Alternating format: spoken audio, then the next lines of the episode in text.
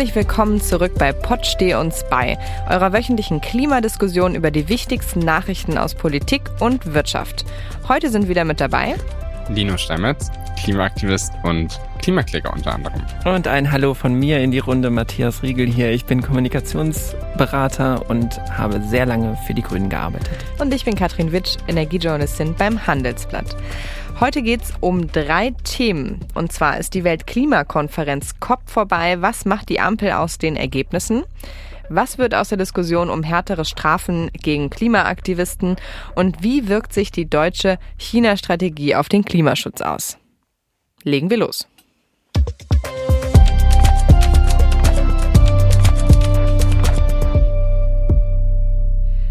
Ja, die ja. Weltklimakonferenz ist zu Ende gegangen. Linus, du hast schon angesetzt, bevor ich überhaupt überleiten konnte.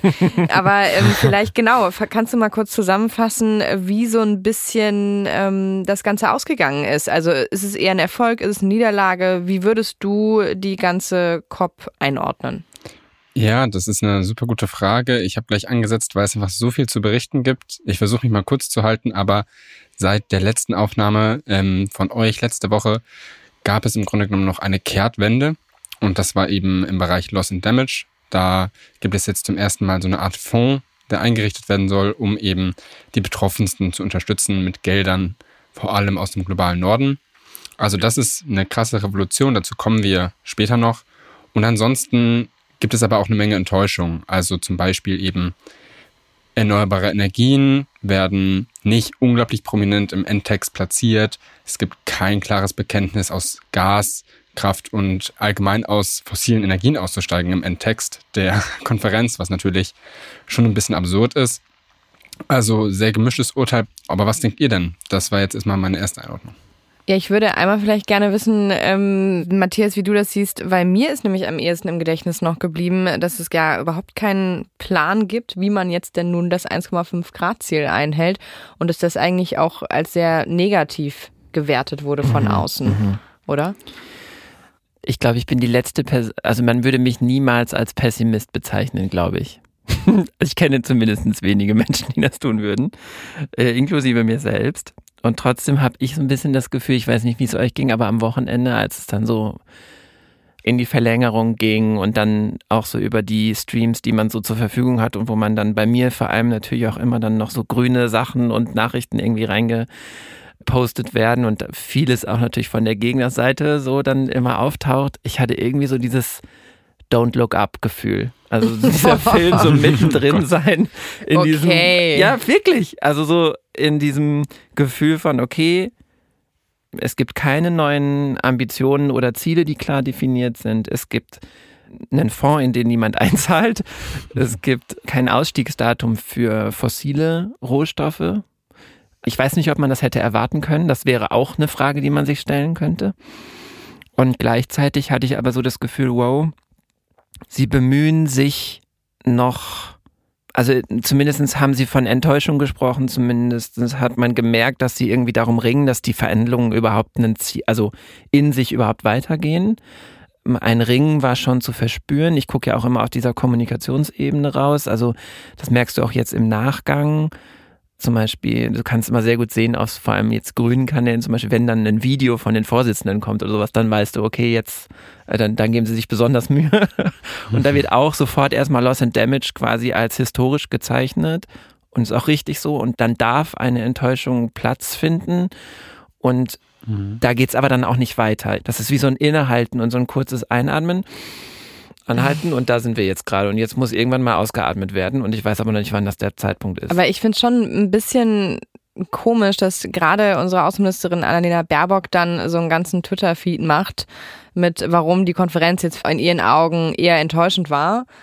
Dabei ist sie ja eine von denen gewesen, die es eigentlich auch mitgestalten hätte können. Also das ist, das finde ich immer ein bisschen schwierig, oder? Wenn man da selber, also mhm. also man ist ja quasi selber im Glashaus mhm. und, und wirft aber von innen dann so Kieselsteinchen gegen die gläserne Wand. Also das weiß ich nicht, wie ich das finden soll dann. Na, Annalena ist eigentlich mit allen Wassern gewaschen sozusagen, ja, die kennt sich wirklich gut aus. Und mich hat's nicht, trotzdem nicht verwundert, weil ich glaube das. Also ich glaube die Enttäuschung in dem Moment. Mhm. Und dahinter steckt aber, dass man dadurch auch erkennen muss, wie wenig wir am Ende außer unserer Vorreiterrolle am Ende wirklich beitragen können oder auch vielleicht sogar nur durchsetzen können. Immerhin das Team Deutschland, so wie Sie sich ja genannt haben, die vier Ministerien, dreimal grün, also Umwelt, Frau Lemke, mhm. Wirtschaft und Klima, Habeck, Baerbock, AA, also Außenministeramt und dann seitens der SPD dann noch mit rein, also das Entwicklungshilfeministerium, mhm. dann noch, dass mhm. sozusagen das Team Deutschland für sich funktioniert hat und zusammengespielt hat und auch stark die europäische Hand, also dann sozusagen mitgeführt hat, dass eben nicht abgebrochen wird und dass zumindest Loss and Damage oder zumindest eine Abschlusserklärung dann dasteht. Linus, das, das Urteil von Luisa Neubauer war ja ein bisschen schärfer, würde ich mal sagen. Äh, sie hat äh, gesagt, Deutschland wird hier zum Symbol für eine neue fossile Ära. Wie würdest du das beurteilen? Siehst du das auch so? Oder siehst du eher das Positive, was Matthias ja auch zu Recht gerade ähm, betont hat, natürlich. Dann, das hätte auch noch viel schlimmer ausgehen können. Es hat ja auch was funktioniert. Man hat was Gutes äh, da zusammengetragen. Ja, also ich glaube, das Bild ist relativ kompliziert tatsächlich. Ähm, eine gute Freundin, die auf der Kopf war, hat mir so ein Bild mitgegeben. Das war eine Diskussion im deutschen Pavillon. Es gibt ja immer ganz viele Pavillons auf diesen Konferenzen. Und da sitzt ein Verhandler für das deutsche Außenministerium neben einem Minister aus Tuvalu und versucht zu erklären, wieso es Deutschland gerade nicht gelingt, ein Tempolimit auf der Autobahn einzuführen, wegen internen politischen Problemen. Und dass deswegen in dem Bereich keine erhöhte Ambition stattfindet. Und daneben sitzt halt dieser Minister aus einem Land, das halt, wenn das 1,5 Grad Ziel nicht eingehalten wird, das untergeht. Mhm. Und das ist natürlich so ein bisschen, was Luisa meinte mit, Deutschland wird zum Symbol einer fossilen mhm. Ära oder eines fossilen Ansatzes. Und da würde ich auch prinzipiell mitgehen. Ich glaube trotzdem, Deutschland ist im Vergleich zu vielen anderen immer noch nicht der Bad Actor, wie man ihn auf so einer COP identifiziert hat. Mhm. Deswegen, glaube ich, hat Annalena auch so einen Twitter-Thread rausgehauen, weil es nämlich Länder gab wie die Ölstaaten, wie die Gasstaaten am Golf, die sehr gezielt von Anfang an darauf hingearbeitet haben, dass zum Beispiel eben kein fossiler Ausstieg in diesem Text platziert wird. Und das hat Deutschland aufgeregt, das hat die UK aufgeregt und zu Recht.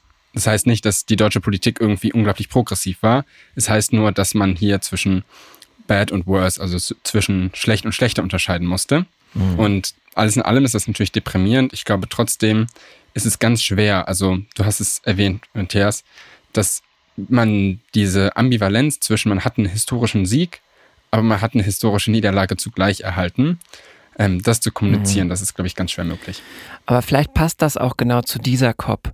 Also ich habe viele Kundinnen oder auch frühere Kundinnen, die da waren und die mir auch so, also eine vor allem, die mir so, so Bilder geschickt hat von dieser Absurdität, von dieser Straße, wo man dann irgendwie nochmal kurz demonstrieren durfte, aber auch nicht laut und ohne bestimmte Wörter zu verwenden. Und das Ganze dann noch bei, ich weiß nicht wie viel Grad. Und dann mhm. habe ich auch so zwei Sprachnachrichten bekommen und hatte so das Gefühl, so, oh, da möchte ich jetzt auch nicht sein. Ne? Also ich glaube, dass das sozusagen. Kein sich, gutes Klima für die Weltklimakonferenz, meinst Grund, du? Ja, also ich meine jetzt nicht die Hitze nee, ich an meine sich. Auch eher das genau, ich meine sozusagen eher so dieses Setting und das Surrounding, die Anspannung auch in den Bildern, die man so gesehen hat. Ich glaube, dass das kein gutes Ende genommen hat, ehrlich gesagt. Ich meine das ganz ehrlich mit diesem Don't Look Up-Vergleich, weil das für mich ist es wie so ein, wir hatten es ja vor zwei Wochen, also am Anfang, dass wir darüber gesprochen haben, ist das jetzt hier eigentlich eine Greenwashing-Veranstaltung mhm. oder nicht.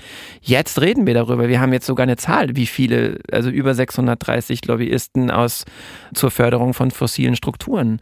Und ich kann diesen Satz von Luisa sehr gut nachvollziehen, weil, also bei all dem, was ich jetzt vorhin an Positives, dass sozusagen, dass die Entschuldigung da ist, auch die Ampelkoalition hat im Koalitionsvertrag stehen, Gas ist unverzichtbar. Und das Wort unverzichtbar taucht im Koalitionsvertrag sonst nur noch im Verhältnis mit den Menschenrechten auf. Und das ist dann schon hart, wenn du sozusagen eben nicht raus kannst. Und das war noch vor, also der Koalitionsvertrag ist aus Vorkriegszeiten, also vor ja. Energiekrisenzeiten. Mhm. Und da siehst du einfach, wie festgefahren das ganze Ding ist. Ich würde trotzdem, weil du gesagt hast, dieser, dieses Momentum auf dieser Weltklimakonferenz, es wirkt so, als würden sie Luft holen, als würde man kurz überlegen und könnte aber jetzt noch nicht einen Schritt weiter nach vorne gehen. Und ich glaube, woran das liegen könnte, ist natürlich auch, dass wir tatsächlich dieses Jahr ein ganz besonderes Jahr haben. Du hast es nämlich gerade erwähnt, Energiekrise, Inflation, Rezession. Inflation. Die Weltwirtschaft ist gerade irgendwie aus den Fugen. Man weiß auch nicht so richtig, wohin die Energiewelt geht. Mhm. Was ist mit Russland nächstes Jahr? Mhm. Ne? Also das ist so ein bisschen, äh, ist es ja das Phänomen gerade, wer will sich eigentlich noch festlegen? Also ganz viele Unternehmen ähm, haben zum Beispiel ähm, noch gar keine Ziele für nächstes Jahr festgelegt, keine Prognose abgegeben, wie ihr mhm. Geschäft wird, was, mhm. was unfassbar unüblich ist, ist ja, ja. weil sie das überhaupt nicht voraussehen können. Und vielleicht ist auch das der Punkt, aber das wäre natürlich nur Anreiz, nächstes Jahr umso mehr nach vorne zu gehen, wenn sich die Situation wieder etwas beruhigt. Vielleicht war das aber auch der Punkt, weswegen die Länder noch zögerlicher waren, als ohnehin schon irgendwelche Zusagen zu machen, weil sie ja gar nicht wissen, wenn wir jetzt sagen, wir steigen 235 oder wann auch immer 240 aus den Fossilen aus, wer weiß, also ich glaube, vielleicht war da so eine, so eine Verunsicherung, eine allgemeine, die natürlich aber dann nächstes Jahr, wenn wir ehrlich sind, deutlich überkompensiert werden muss. Müsste. Äh, müsste. Ja. Mhm. Ja. Und ein Druck wird klar. Also aus meiner Sicht äh, spürt man, ich mag das fast, würde ich sagen, dass jetzt so ein Raum frei wird für die verschiedenen Arten von Interpretation. Also ich habe zum Beispiel zwei, drei Artikel darüber gelesen, beziehungsweise Kommentare sollte man eher sagen, wo es darum ging, wie stark das eigentlich auch getrieben ist, dadurch, dass zum Beispiel China und Indien als größten, mitgrößten Emittenten von also Ausstoßländer von CO2 überhaupt gar nicht vor Ort waren mhm. oder eben nur irgendjemand vor Ort war, um zu verhandeln. Mhm. Im Gegensatz zu jetzt zum Beispiel Biden oder eben ja. dann ja. von unserer Seite auch Scholz, Annalena, also großes Tennis sozusagen, großes Aufgebot. Und gleichzeitig dann auch diese Perspektive, was bedeutet das, wenn zum Beispiel diese ganzen Länder aus den G7-Staaten, die so viel ausstoßen, zum Beispiel dann vertreten werden von Menschen, die über 70 sind. Also Russland 70, äh, der Präsident USA, Präsident 80 Jahre alt, China 72 Jahre alt. Also dadurch, mhm. dass dieser Moment von Luft holen noch da ist, gibt es auf einmal Raum für die Interpretationen aus den verschiedensten Seiten, woran es denn liegen kann. Und das mag ich eigentlich, so einen Moment. Warum? Na, weil es dir ermöglicht, also wenn es so zum Beispiel jetzt was gegeben hätte wie ein ganz klares Bekenntnis wieder zu 1,5, dann wäre es ja darum gegangen und das ist auch richtig. Aber jetzt gibt es das alles nicht. Und dadurch kriegen diese Interpretationen und also kriegt es Raum. Und das ist alles etwas, was hilft, diesen Druck für nächstes Jahr größer Druck zu machen. erhöht sich. Okay, aber also nur, also wir sind, glaube ich, alle einig, dass es besser gewesen wäre. Es wäre dieses Jahr auch schon was das, rumgekommen. Darum, ja. das, das ist ja sozusagen das Vorwort. Ja. Und die Erklärung drumherum ist aber, und das finde ich ja auch wichtig, dass diesen Satz hat Luisa nämlich übrigens auch gesagt, dass die 50 Wochen zwischen den Klima, also bis zur nächsten Klimakonferenz eigentlich noch viel wichtiger sind. Mhm. Ja, das stimmt. Als die zwei Wochen Klimakonferenz selbst.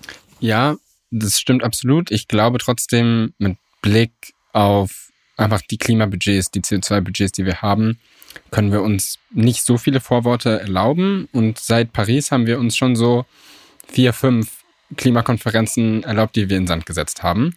Also das ist, glaube ich, wichtig anzusprechen. Es ist ja nicht die erste Klimakonferenz, die so endet. Es ist nicht die erste Klimakonferenz, die verlängert wird. Das ist schon so ein bisschen Tradition. Wir KlimaaktivistInnen wussten schon, wie lange wir Hotels buchen müssen. Und zwar drei Tage länger, weil klar war, am Ende wird blockiert. Das ist weitergeht, natürlich.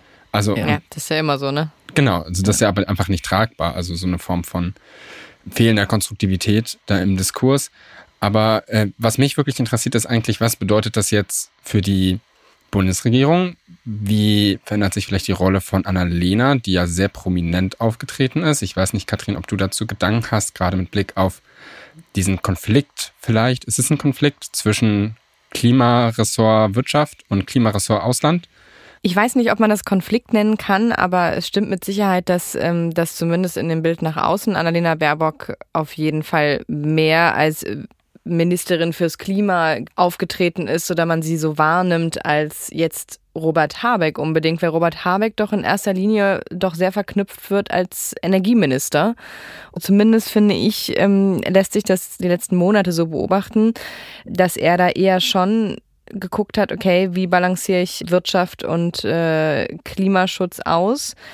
Und aber vor allem natürlich sich um die Energieversorgungssicherheit kümmern musste. Und das waren ja auch seine Besuche mit Olaf Scholz bei den anderen äh, Ländern auf dem Weg nach Bali sozusagen, unter anderem Singapur, waren ja auch wirtschaftlicher Energienatur, wenn man so möchte, und nicht was unbedingt das Klima betrifft. Ich glaube, daran versucht er jetzt zu arbeiten, zumindest kam es so rüber. Das ist halt eine klare Aufgabenteilung ja, im Grunde genommen. Wir sind das nicht gewohnt, also wir sind das nicht gewohnt dass sozusagen die verschiedenen Ministerien, es sind ja in der Tat, wie nochmal, Team Deutschland, sozusagen vier Ministerien, bei denen es eigentlich zu Hause ist, äh, benannt, aber nur in zwei. Also im Wirtschaftsministerium, also Wirtschaft und Klima und beim AA für die Außenklimapolitik. So. Und dann muss man ja noch sagen, dass bei Annalena Baerbock im Haus auch noch Jennifer Morgan angesetzt ist, mhm. also als die Frau oder die Staatssekretär oder die, sozusagen mit dem ganzen Stab dahinter für sozusagen Außenklimapolitik und dadurch natürlich ein anderes Verhandlungs-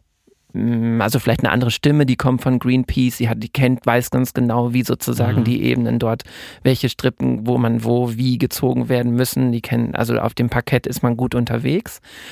Ich, also wenn ich jetzt ganz weit rauszoome, äh, würde ich sagen, das ist ganz logisch. Jeder Grüne wird mit Klimaschutz verbunden. Deswegen ist es, ähm, könnten die quasi, welches Ministerium auch sie auch immer machen. Nicht unbedingt überall, aber ich glaube für so eine ganz, also jetzt klassisch wie zum Beispiel für meine Mutter oder so, für die ist es jetzt keine Irritation, dass Annalena dahin fährt weil ist Ach ja so, woanders. Ja, also ich ja, meine das jetzt ganz das sozusagen raus aus unserer mhm. Bubble mhm. und aus diesem ganzen nerdigen Betrachtungswesen ja. raus, ist es total legitim, dass jetzt da sozusagen unsere grüne Außenministerin uns in Sharm el-Sheikh sozusagen mhm. vertritt. Und das sorgt nicht unbedingt für eine Irritation, dass der Klimaschutzminister, wie er auch oft dann ja doch auch mit äh, zu Recht ja genannt wird, er eben nicht da ist. Man kann das kritisieren. Ich glaube, die haben sich das sehr gut überlegt, weil es eben diese klaren Zuständigkeiten für Außen und für Binnen oder Innen gibt. Und insofern ist der Konflikt auch ein Teil, also den gibt's vielleicht, aber das äh, dazu sage ich jetzt hier nichts, aber ist auch dann der, du damit weißt doch was. Nein, aber grinsen, das, das, das sehen die HörerInnen nicht, aber er grinst, er lacht, verschmitzt auch noch. Nein, es geht mir auch nicht darum, jetzt sozusagen den Konflikt noch, also sozusagen einen Konflikt herbeizureden, wo keiner ist, wenn es, wie ich finde, eine Arbeitsteilung gibt, darin, wer für was zuständig ist. Und ich glaube, dass das schon ganz gut so ist, dass jetzt einmal das breite Spektrum für Klimaschutz, also das ist eben nicht nur, das ist eben zum Beispiel eine sicherheitspolitische Frage, eine gesundheitspolitische Frage, eine entwicklungspolitische Frage ist, dass das sozusagen aus meiner Sicht viel stärker dadurch sichtbar wird, dass es verschiedene Akteure gibt, die dazu auftreten. Und wir sehen es, wie stark das in die Energiekrise mit einspielt und wir sehen aber auf der anderen Seite, wie stark das mit unseren Handelsbeziehungen oder eben auch mit unseren diplomatischen Beziehungen zu tun hat. Und da finde ich es eigentlich gut, dass es diese breite Aufstellung gibt und ich würde wenig in parteiliche Konflikte, die da sozusagen hochreden, das meinte ich mit Team Deutschland. Die haben sich sogar so verstanden. Guckt euch die Posts dazu an. Auch die Mitarbeitenden hinter diesen Ministerinnen sprechen von diesem Teamgedanken. Und das finde ich eigentlich gut. Und das möchte ich mehr nach vorne heben, als jetzt sozusagen über einen herbeigeschriebenen Konflikt. Okay, aber jetzt sind wir schon bei der Bundespolitik. Jetzt möchte ich gerne einmal äh, noch von euch abschließend wissen, äh, ob ihr glaubt, dass sich die Weltklimakonferenz überhaupt darauf auswirken wird. Ich meine, klar, die haben jetzt da, sind im Team aufgetreten, aber hat das jetzt irgendwelche Auswirkungen für uns überhaupt? Weil die sehe ich jetzt noch nicht, aber ihr könnt mich gerne eines Besseren belehren. Ich glaube, wenn sie die richtigen Schlüsse daraus ziehen, wir sind noch nicht beim Ausatmen in hm. unserem Bild, dann passiert das, was du in einem Nebensatz gesagt hast, nämlich, dass sie nächstes Jahr, dass ihnen das nächstes Jahr nicht passieren darf. Mhm. Und dass sie im besten Fall so nacharbeiten, dass es eine andere, eine andere Ausgangsposition gibt. Und wir sprechen ja gleich noch über China, da finde ich, da kann man das schon in Teilen sehen. Ja, mhm. ja da wäre ich ganz bei dir. Ich glaube, ich habe so ein bisschen nerdigen Take. Ich glaube, A, das wird nur noch die Tendenzen, die wir gerade haben, bestärken. Also zum Beispiel eben der Konflikt innerhalb des Kabinetts um die deutsche China-Politik ich glaube, genau das wird sich eben auch in den Klimaraum ausweiten, ganz eindeutig. Ich glaube aber auch so welche Sachen wie der Klimaclub von Olaf Scholz, den wir schon teilweise hier diskutiert haben, der wird wichtiger dadurch, weil alle DiplomatInnen, mit denen ich bisher geredet habe, alle VerhandlerInnen, die sagen, das Format COP funktioniert nicht. Nächstes Jahr sind wir in einem noch fossileren Land als Ägypten. Nächstes Jahr sind wir nämlich in Dubai wir brauchen andere Ansätze und der momentan prominenteste andere Ansatz zur COP ist eine Form von Klimaclub. Deswegen mhm. bin ich da gespannt, ob sich das vielleicht noch als prominenter ergibt. Das passt übrigens zu dem, was ich vorhin gesagt habe, dass ein Raum für Interpretation offen wird. Und zum mhm, Beispiel genau. gibt es gerade viele Diskussionen darüber, wie müsste sich die COP weiterentwickeln, damit sie überhaupt funktioniert.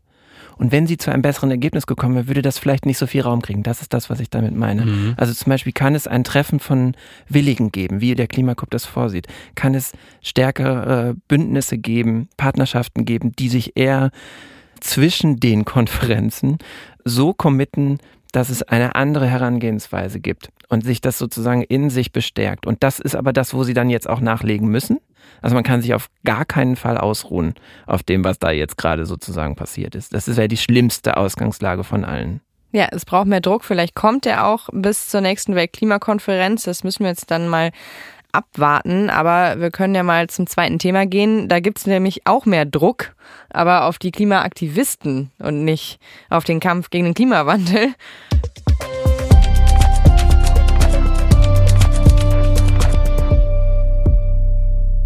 Wir haben ja schon öfter darüber gesprochen, dass Klimaaktivisten wie letzte Generation dann im Moment doch zu sehr eindrücklichen Mitteln greifen und sich öfter mal ähm, mitten auf der Straße festleben oder auch mal über Autobahnen schildern und damit natürlich für viel Chaos sorgen. Das hat zu vielen Diskussionen geführt.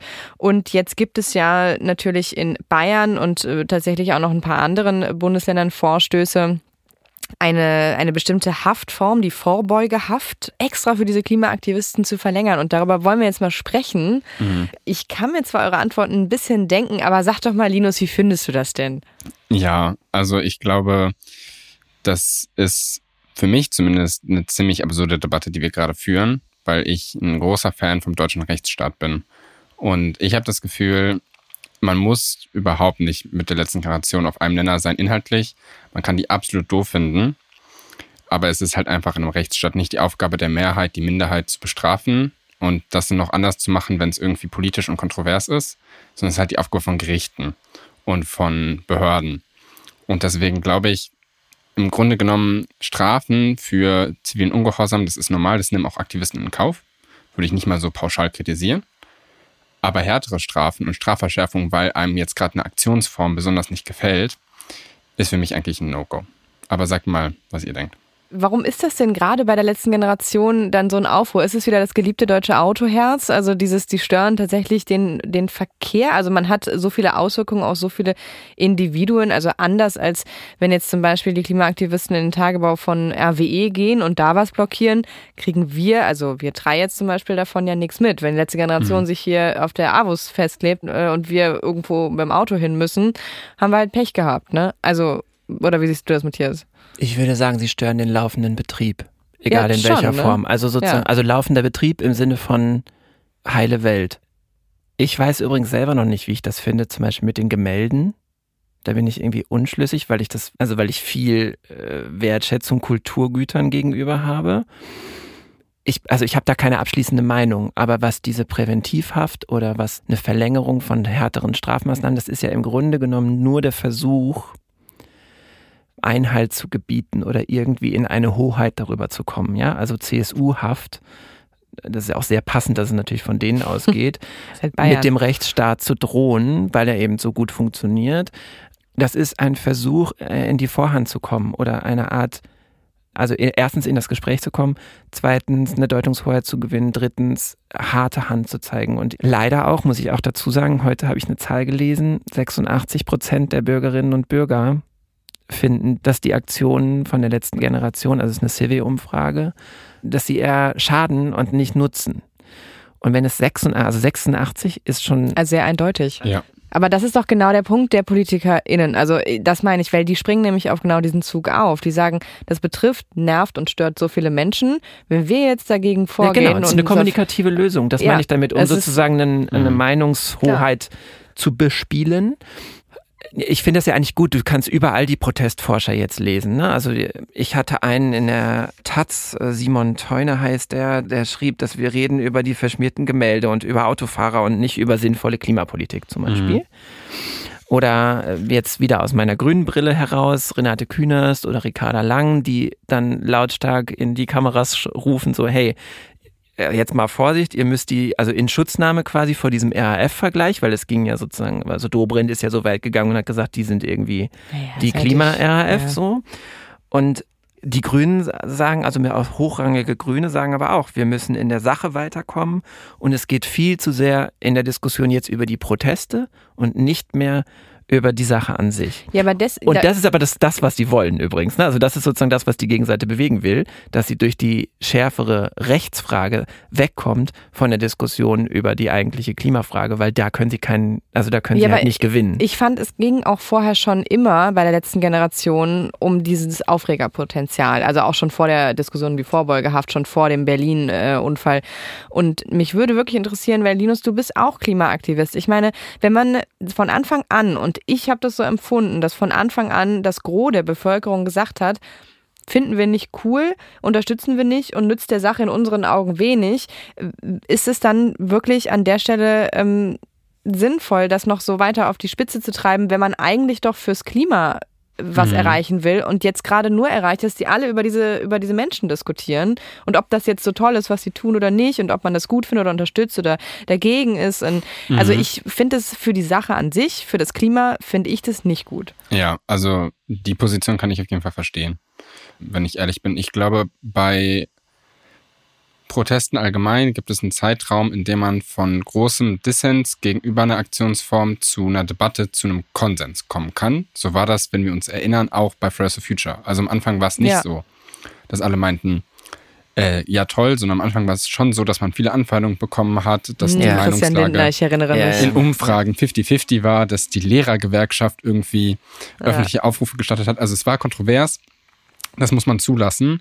Wir haben dann Forderungen geschrieben bei Fridays for Future. Dann war es irgendwann klar, dass das mit dem Streiken irgendwie einigermaßen okay ist für die meisten. Und äh, dass es irgendwie nicht einen Kollaps des Schulsystems gibt, sondern dass es halt um die Debatte zur Klimakrise geht. Dieser Zeitraum, wenn wir ehrlich sind, ist ein bisschen zu, wenn es um diese Proteste gerade geht. Das ist so krass eskaliert, dass einfach wirklich voraussichtlich nicht durch diese Proteste deutlich mehr über Klimapolitik gesprochen wird. Ich glaube, das kann man kritisieren. Es ist nicht meine Aufgabe, das zu kritisieren, weil ich weiß, dass sich dazu sehr viele kluge Leute schon Gedanken machen. Deswegen, da bin ich prinzipiell bei dir, Katrin.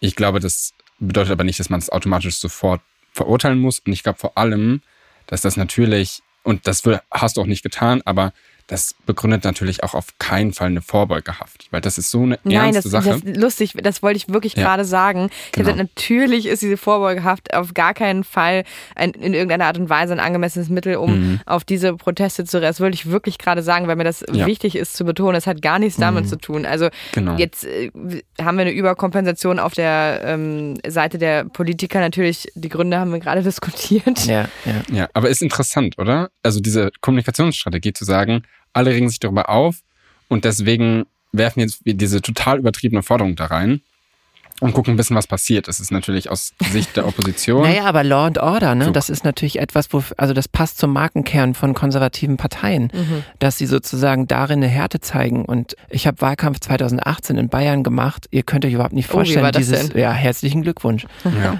Äh, ähm, Für die also Grünen da- nehme ich an. ja, ja, ja, sowieso immer nur zwölf Jahre. Aber das war so, da war das neue Polizeiaufgabengesetz. Ihr könnt euch überhaupt nicht vorstellen, also das war noch so mit Auswirkungen nach der Flüchtlingskrise. Das war dieses Horst Seehofer sitzt als Innenminister lachend in einer Pressekonferenz und sagt, ausgerechnet an meinem 69. Geburtstag wurden 69 Menschen ausgeflogen ja, und so. Also ihr erinnert euch vielleicht, aber Stimmt, also ah, das war die. Stimmung.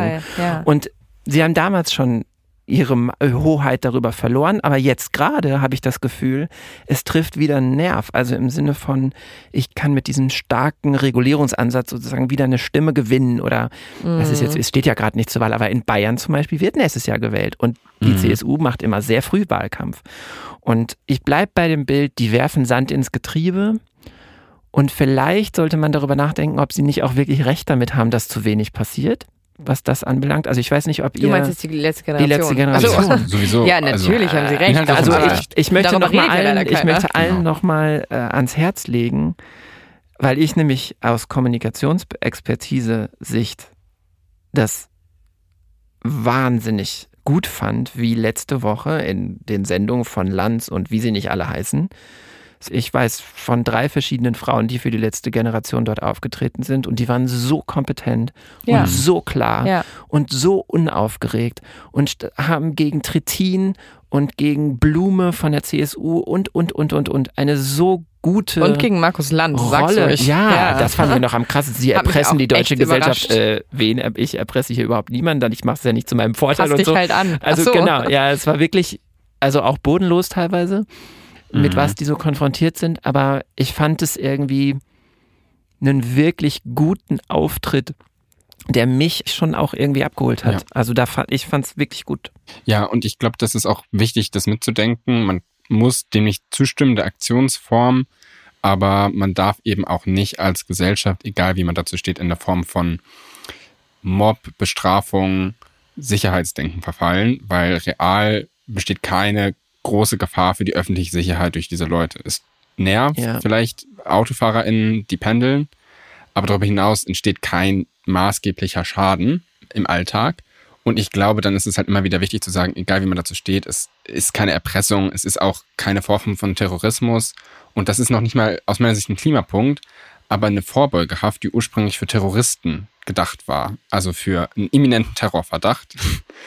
Halt für KlimaaktivistInnen zu nutzen, die ursprünglich irgendwie am Max-Planck-Institut irgendwie Klimaforschung machen und das halt so ein bisschen aus ihrer Frustration dann auch machen. Das ist aus meiner Sicht absolut absurd und ich glaube, da müssen wir uns halt auch eine Lehre draus ziehen, dass sowas im Bund einfach nicht umgesetzt wird. Also Ja, und Auch wir haben ja auch rechtliche Handhabe, ne? Ja, Also gegen das, was da passiert, gibt es rechtliche Handhabe. genau. Das ist, es sind gewisse Verstöße. Ich bin jetzt keine Juristin, aber es gibt eine Handhabe und ich finde, die reicht dann an der Stelle auch aus. Also das ist völlig lächerlich, worüber man diskutiert und das Problem ist, glaube ich, nur in, in Bayern wird das einfach gemacht. Im Bund ist wieder was anderes. Also ist Föderalismus hier was Gutes oder was Schlechtes? Also womit Ja. müssen wir jetzt eigentlich noch rechnen? Ich würde sagen, die Frage. Polemik funktioniert. Wir werden es ja mal sehen, wie sie es umsetzen. genau. Also an sich wird zu viel über die Proteste und nicht genug über das Klima diskutiert. Das ist ja wiederum dann, würde ich sagen, genau das Problem. Also, dass wir zu wenig über Klima diskutieren. Heute stellt sich Lindner hin, äh, jetzt, ihr hört diesen Podcast morgen, also gestern stellt sich Lindner hin und sagt äh, auf dem Wirtschaftskittel von was ich, was weiß ich, Süddeutsche oder Zeit und sagt, ja, wir müssen Fracking aufmachen. So. Und Mhm. also die Diskussion wird nicht weggehen, sie ist halt nur verlagert. Und äh, da hilft eigentlich, ich finde das Sand im Getriebe gut. Ohne, Mhm. und ich sag's nochmal, ich habe noch keine abschließende Meinung dazu. Ich stand übrigens auch nicht äh, im Stau irgendwo. Vielleicht würde ich mich dann auch aufregen, weiß ich nicht. Ich, ja, ja, ist ja auch okay. Ich ähm, habe aber gerade gedacht, vielleicht sollten wir einmal kurz sagen, was überhaupt diese Präventivhaft ist, diese Vorbeugehaft, weil Ja. das ist ja kein gängiger Begriff, ähm, ist mir gerade aufgefallen. Und ähm, der Punkt ist ja, also in Bayern geht es, glaube ich, dass man 30 Tage ohne ja, von Richter zu kommen, ohne Untersuchung, äh, kann man da festgehalten werden. Das kann dann auch mal nochmal einen Monat verlängert werden Genau. wenn Zwei ich Monate. das richtig im Kopf habe. Zwei Monate insgesamt, genau. Und ohne Anhörung sozusagen. In anderen Bundesländern ist es nur 48 Stunden möglich. Da sind die wieder ganz anders, je nach Bundesland die Regelung. Aber was Bayern da jetzt diskutiert hat, äh, das nämlich auszuweiten und allein schon diese zwei Monate, ich weiß ja nicht, wie es euch geht und das ist vielleicht auch ein unsäglicher Vergleich, aber ich musste ein bisschen an Guantanamo denken. Und so war es ja auch gedacht dass du Leute ohne, ohne, ähm, ohne Anhörung da irgendwie festhältst. Und es war ja auch genau für Terroristen gedacht. Also für solche extremen Fälle äh, Ja. ist die Vorbeugehaft da. Und ähm, du hast selber gesagt, Linus, wir leben in einem Rechtsstaat und äh, ich halte auch viel auf diesen Rechtsstaat. Ich finde unser Rechtssystem große Klasse und ähm, mache das aber auch daran fest, dass wir nicht 30 Tage eigentlich in, also in, ich habe das vorher nicht gewusst, bevor das jetzt zum Thema wurde, dass das in Bayern möglich, ich komme ja aus Rheinland-Pfalz, sowas, also ne, äh, ist ein bisschen anders. Wir trinken da nur Wein ähm, und ähm, und deswegen, ich finde es einfach krass, dass es sowas überhaupt in Deutschland gibt. Also ohne Absolut. Anhörung, ohne richterlichen Beschluss, ohne Beweisaufnahme. Ich verstehe das überhaupt nicht. Also Ja, äh, Fun Fact, es sind auch immer noch Klagen anhängig. Also es kann auch sein, dass wir vielleicht irgendwie einen kleinen News-Snippet machen in ein paar Monaten oder in einem Jahr, weil eines der Verfassungsgerichte, vor dem das liegt, das als illegal erklärt. Also es ist ja auch offensichtlich, dass das so ein bisschen in einem Spannungsverhältnis zumindest steht mit irgendwie dem Rechtsverständnis von uns, weil man eben ohne Urteil in den Knast geht für zwei Monate äh, im schlimmsten Fall. Äh, deswegen, ich glaube, es kann schon sein, dass es noch gekippt wird von den Gerichten. Aber so oder so, man merkt, im Bund das einzuführen, das wäre eine absolute Absurdität und dann auch noch mit einer ganz anderen, mit einem ganz anderen Hintergrund, mit einer nicht vergleichbaren Gefahr vor Terroranschlägen, sondern halt ein paar Leute, die sich auf eine Straße setzen. Also das ist ja, genau. Aber das wird doch auch nicht realistisch diskutiert. Nee, Nein. Also da müssen wir jetzt mal, äh, glaube ich, ehrlich Ich, sein. deswegen meinte ich ja, das funktioniert. Ja, Im Grunde genommen ist in Bayern Wahlkampf. Da wird zwar erst Da nächsten Herbst gewählt, Wahlkampf. Aber es ist eingeläutet. Die haben was zu verlieren, Leute. Mhm. Genau, und die deutsche Polizeigewerkschaft macht Wahlkampf. Ja, genau. Ja.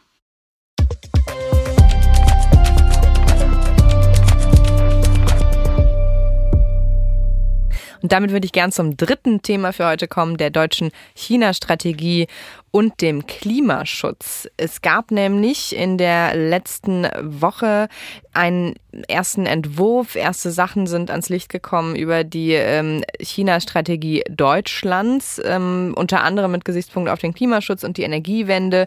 Aber ähm, man muss sagen, China ist ja von jeher seit Jahren ein Riesenthema für Deutschland.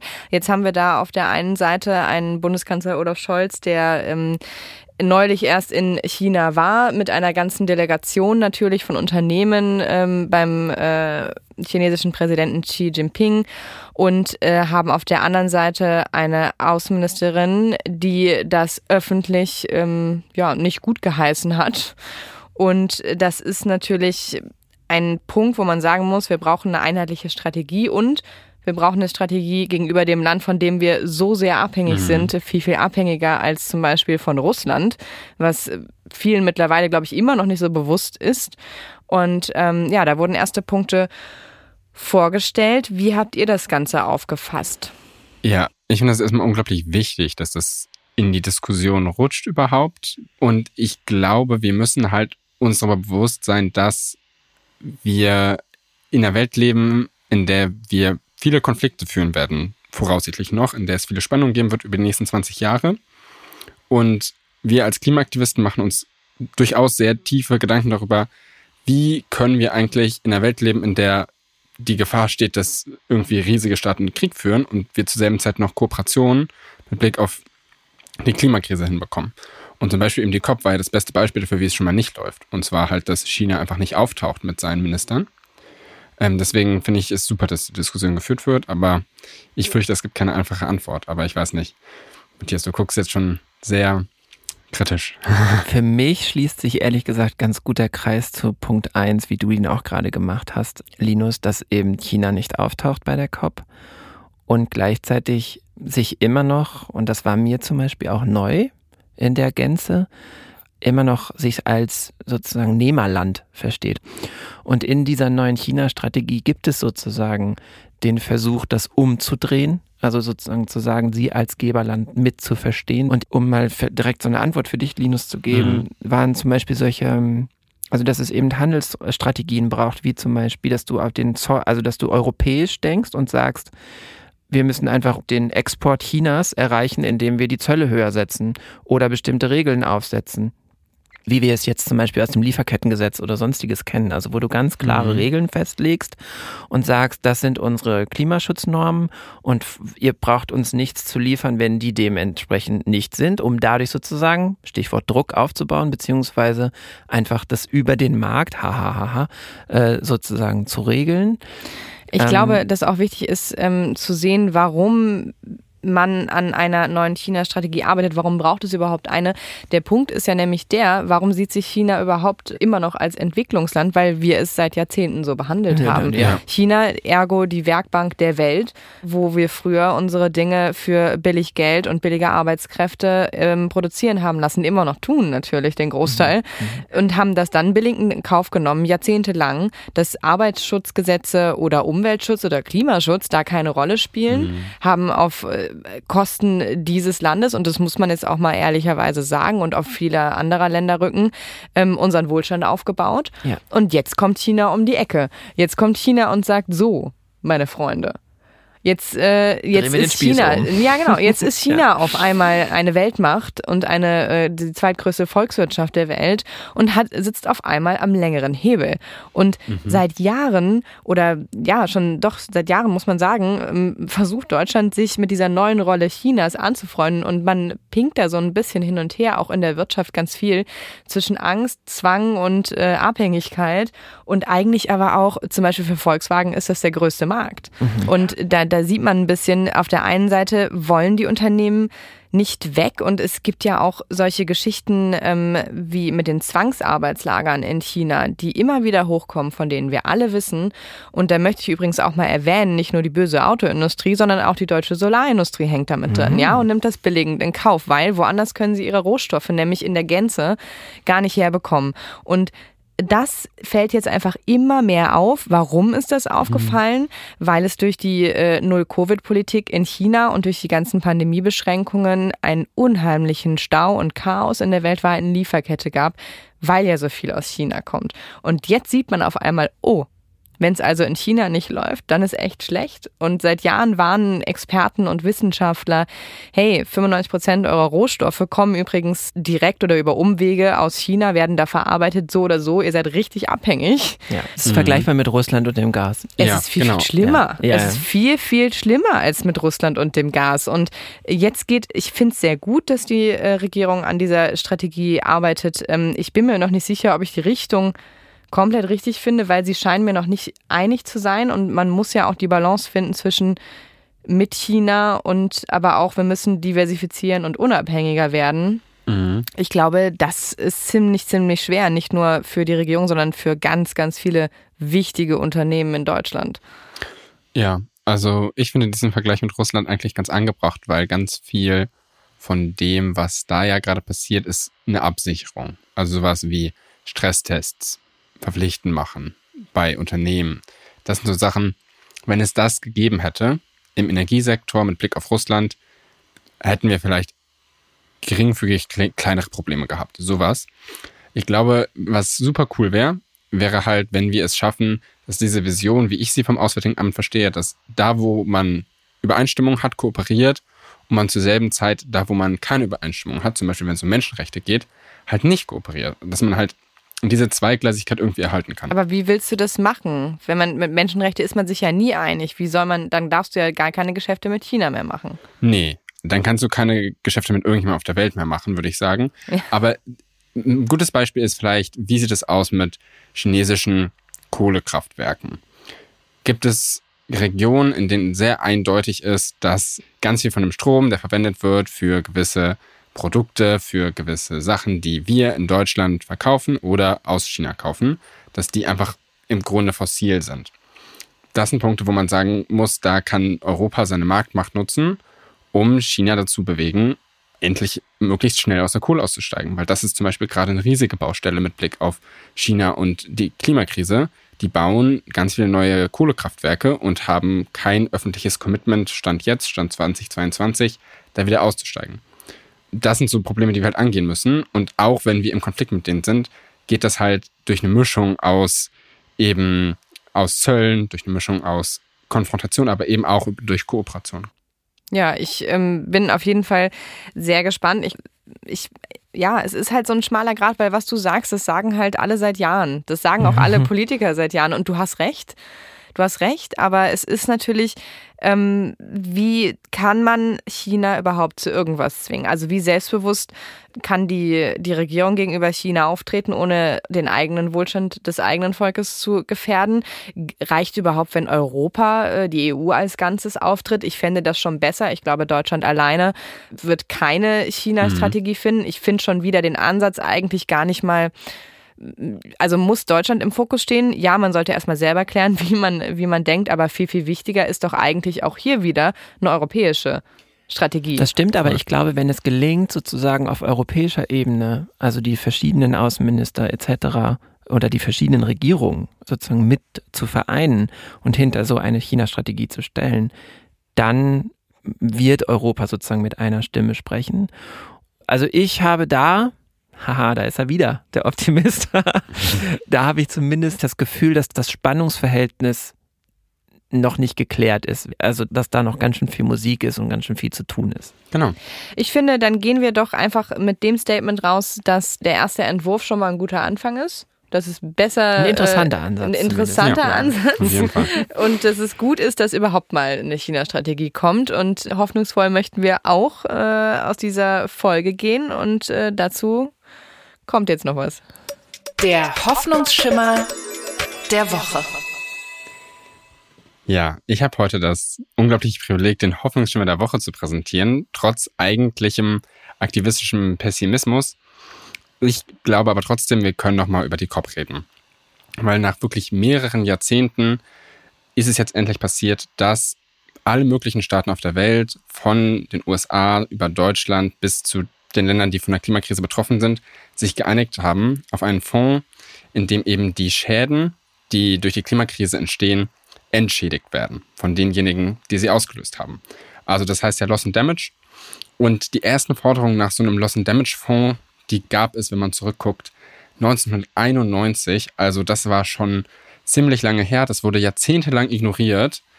Und dass es jetzt eben zum ersten Mal diesen Mechanismus gibt, das kann man durchaus feiern. Und auch gerade die Länder, die gerade am betroffensten sind, zum Beispiel die Pazifikinselnationen, die feiern das. Und ich finde, da können wir auch durchaus mal mitmachen und sagen, auch wenn vieles falsch gelaufen ist auf der COP, das ist wirklich feierbar, weil so Aktivismus und wirklich Kampagnen seit Jahrzehnten dann doch was gebracht haben.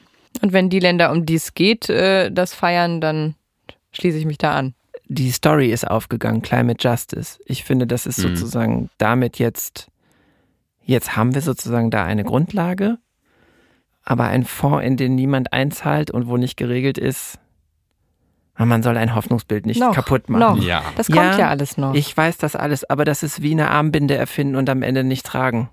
Das ist ja. so. Ich, äh, ich bin ich mir nicht so sicher. Ich glaube, es gab das noch nie inschriftlich von Staaten, dass sie bereit sind, sowas zu zahlen. Das ist, glaube ich, eine Kehrtwende. Ist es noch ein ja, langer ja, Weg zu gehen? Da bin ich absolut also bei Matthias, dir. Wir, wir, Linus und ich, wir bleiben dabei. Mhm. Zerstör uns jetzt nicht diesen mhm. Hoffnungsschimmer. Nein, nein, nein, wir wollen positiv aus, aus, dieser Episode gehen. Und das tun wir hiermit. Das war sie nämlich, unsere Pod steh uns bei Ausgabe für diese Woche. Wir hoffen, es hat euch gefallen und wir hören uns nächsten Donnerstag wieder. Vielen Dank. Ciao. Tschüss.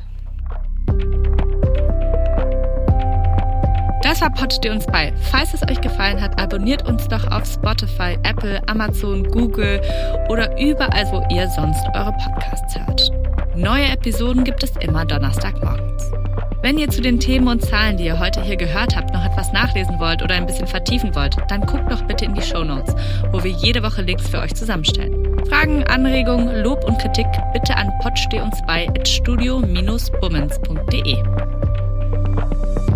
Pod Steh uns bei ist eine Produktion von Studio Bummens und K2H. Produktion und Redaktion Kate Kubel, Nick Heubeck und Dimitros Georgoulis. Executive Producer bei Studio Bummens Tobias Baukage und bei K2H Moritz Hohenfeld. Musik Simon Fronzek. Ton und Schnitt Niki Fränking. Die Studio Bummens Podcast-Empfehlung. Ich bin ganz aufgeregt, weil wir haben uns ja in einem Podcast eigentlich kennengelernt mhm. und dann haben wir entschieden, dass wir quasi jetzt einfach uns weiter kennenlernen wollen und das machen wir weiterhin in einem Podcast. Ich möchte erstmal noch festhalten, dass nicht wir uns entschieden haben, sondern dass du mich aktiv gefragt hast. Und das ist so ein guter, guter Moment für mich, weil wenn alles schief geht, kann ich dir Vorwürfe machen, Salwa. Dass ich schuld bin, weil ich dich mhm. gefragt habe. Das ja. wäre so ein, Kla das ist wirklich klassischer Männermove. Am Ende bin ich schuld. Du, du hattest gar keine Chance gegen mich, richtig? Das ist das Wichtigste daran, dass man am Anfang Schuldzuweisungen äh, schon mal schon mal klärt, schon mal die Fronten ja. klärt. Ja, finde ich gut.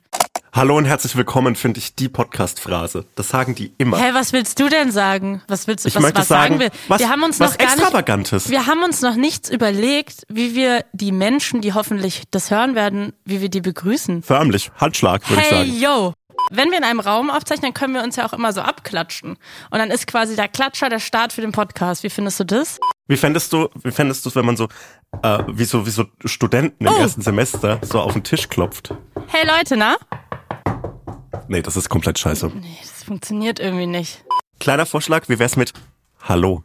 Hey Hotzo, ich freue mich sehr. Wir machen einen Podcast zusammen. Das Schwierige an einem Podcast ist es wie mit einem Hut, finde ich. Wenn du erst, den ersten Tag einen Hut trägst, ist es weird.